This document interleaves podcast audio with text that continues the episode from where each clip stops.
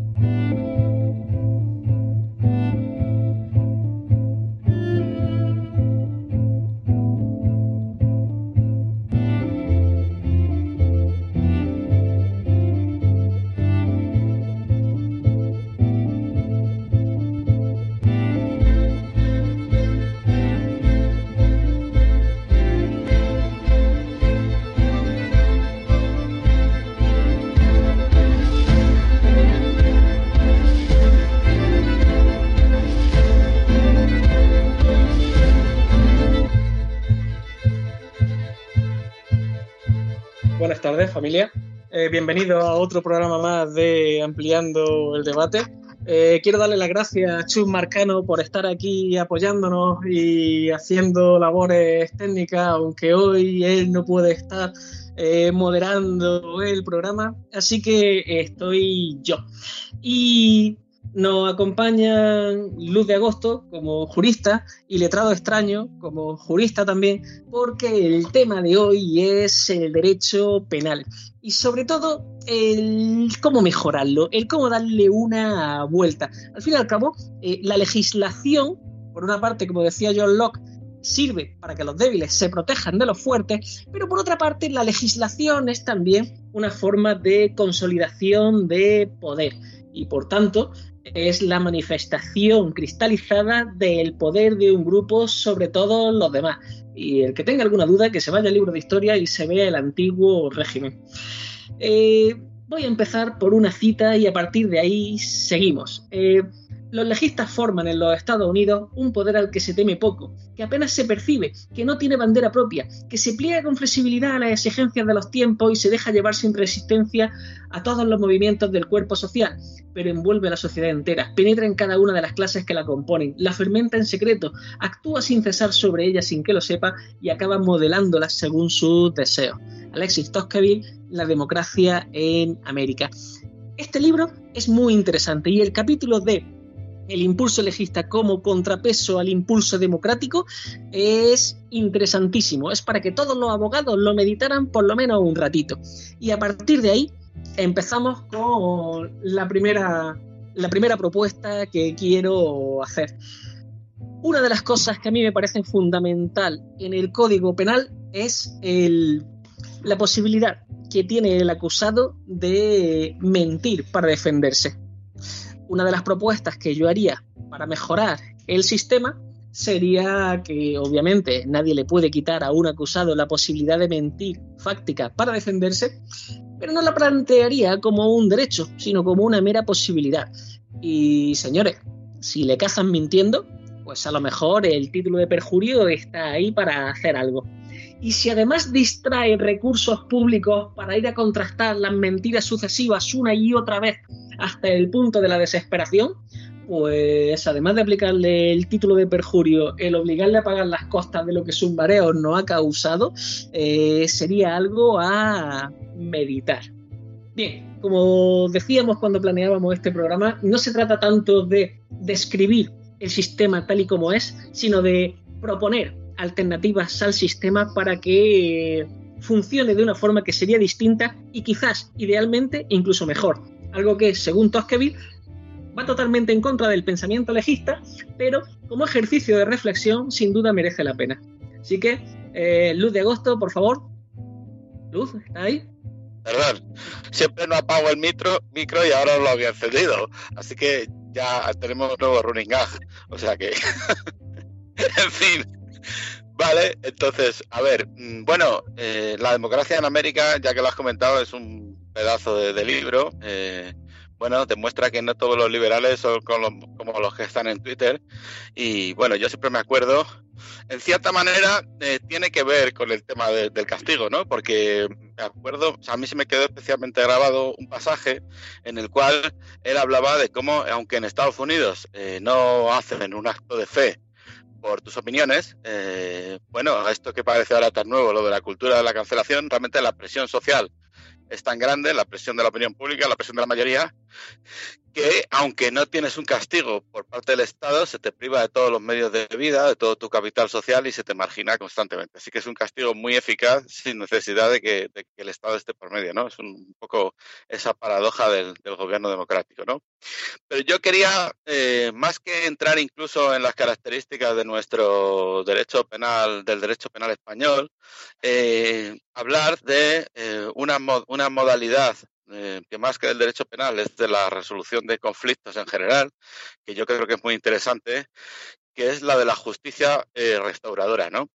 Entonces, claro, esto es un poco una cuestión, mm, permitidme que haga una incursión un poco en el terreno de la teología, ¿no? Una vez leí en internet una, porque estaba buscando un poco para querer saber las diferencias entre la teología de la, de la Iglesia Ortodoxa y la teología de la Iglesia Católica, ¿no? Y entonces había un, un ortodoxo que decía que la teología de la Iglesia eh, católica se basaba mucho en el derecho romano, ¿no? Entonces, lo de la salvación, a ti que te gusta mucho Rosenthal Schopenhauer, ¿no? De lo de, siempre citas lo del cielo que sería incómodo merecer, pues lo de la salvación, en, esta teología, el derecho romano es una especie de transacción, ¿no? Tú haces tal cosa y, entonces serás salvado o no, ¿no?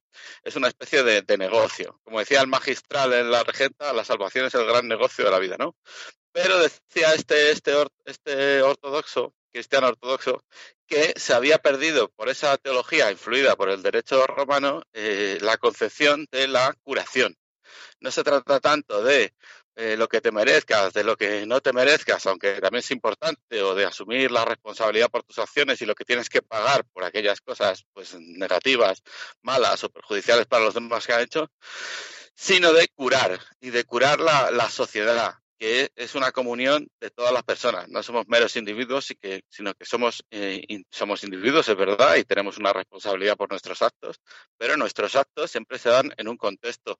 Y todos somos co-creadores de las sociedades donde estamos que, entre otras cosas, pueden engendrar estas conductas antisociales y a veces hasta definirlas, porque hay muchas conductas que en un primer momento se consideran antisociales o, lamentables o vergonzosas y posteriormente no lo son, ¿no? Entonces tenemos esta capacidad eh, creadora también de no dar por sentado pues un poco lo dado, ¿no?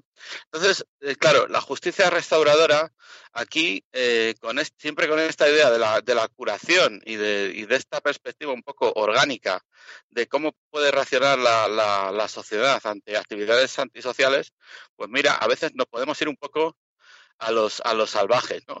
A los salvajes entre comillas, porque bueno, como decía Franklin, eh, cuando tú eh, ves una asamblea de, nativos americanos eh, que cada uno respeta rigurosamente su turno y interrumpir al que está hablando es se considera la peor de, las mm, bueno de, las faltas de urbanidad y prácticamente sería como un salvaje y lo comparaba con cómo era en el Parlamento británico, ¿no? a mí me gusta mucho verlo como espectáculo, pero en fin, es verdaderamente mm, lamentable desde cualquier punto de vista que se, que se estudie, ¿no? Entonces, claro, eh, vamos a ir a una tribu de estas, ya digo, entre comillas, salvaje, que es como la, la tribu de los navajos, ¿no? Y cuando ellos tratan de explicar cómo cuando la gente está perjudicando a otro, ¿no? Pues están diciendo que una persona que hace daño a otro actúa como si literalmente no tuviera parientes, ¿no? Es decir, estamos hablando de una persona que se ha desvinculado, que se ha desligado del mundo que le rodea, que está tan apartada de, la gente, de su entorno en el que vive, en el que trabaja cada día, que ya no tiene eh, un fundamento eh, personal en sus acciones y social, ¿no? Entonces, para remediar estas situaciones de perjuicio, cuando, cuando ocurren, cuando se dan, pues hay que ayudar a todos los que están afectados por el daño y ponerlos en, el camino de la curación, ¿no? Entonces, esta, tribu, pues, eh, toma una serie de determinaciones que son coherentes con sus puntos de vista sobre las causas del daño. llaman a los parientes de la persona responsable por el daño, también a las de la persona dañada para que salten un poco a la luz y se expliquen y ayuden a conectarse con la comunidad en la que viven, ¿no? Y en algunos casos en los que se ha perdido totalmente esa conexión con la comunidad, pues regresar a la misma. O sea, esa, forma de, diálogo que integra a la mayor número de personas posibles trata de restaurar esa armonía a las relaciones sociales, ¿no? Este diálogo pues se ha hecho con muchas comisiones de la verdad y la reconciliación, como por ejemplo en la que se hizo en Sudáfrica en 1995, con todas sus deficiencias, la que se hizo en Perú, también con todas sus deficiencias, ¿no? Pero eh, estos procesos, estos procesos de justicia restauradora y no meramente punitiva, pues hacen posible que la gente que es responsable de haber eh, realizado un perjuicio a los demás, pues puedan ver eh, qué falla en su lógica, qué falla en las excusas, en las racionalizaciones que quieren hacer, pueden ver el daño que han cometido eh, pueden ser capaces de reconocer tanto a la comunidad como a la persona pues el daño que han cometido y enmendar ese daño mediante medidas reparadoras, pueden ser materiales o, y también simbólicas, porque también eh, son importantes, ¿no? Entonces, eh, es importante que las víctimas, porque muchas veces el derecho penal en, su, en su... Normalmente tiene las, las funciones que estudiamos los 400.000 millones de licenciados en Derecho que estamos en España, ¿no? Pues la función retributiva, que es básicamente pues pagar por lo que has hecho, como decía un profesor de Derecho Penal cachondo que decía yo, más que nada tú lo que estás haciendo es eh, cumplir lo que dice el artículo del Código Penal, estás haciendo tal cosa y eh, pagando la consecuencia que te está diciendo el precio de hacer las acciones malas, ¿no? Y a su vez ese castigo se supone que sirve para la prevención especial y general, vamos, eh, simplificadamente, para intimidar a la gente para que no haga eso, también para afirmar el propio derecho, las propias normas que se han vulnerado y lo que no cumple de ninguna de las maneras con los sistemas eh, carcelarios actuales es rehabilitar a, a, los delincuentes, ¿no?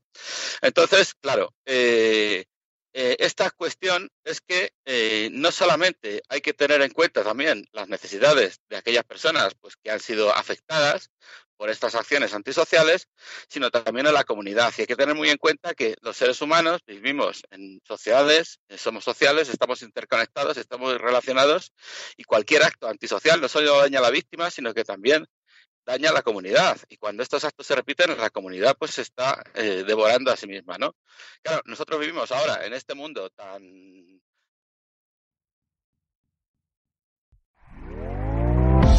¿Te está gustando lo que escuchas?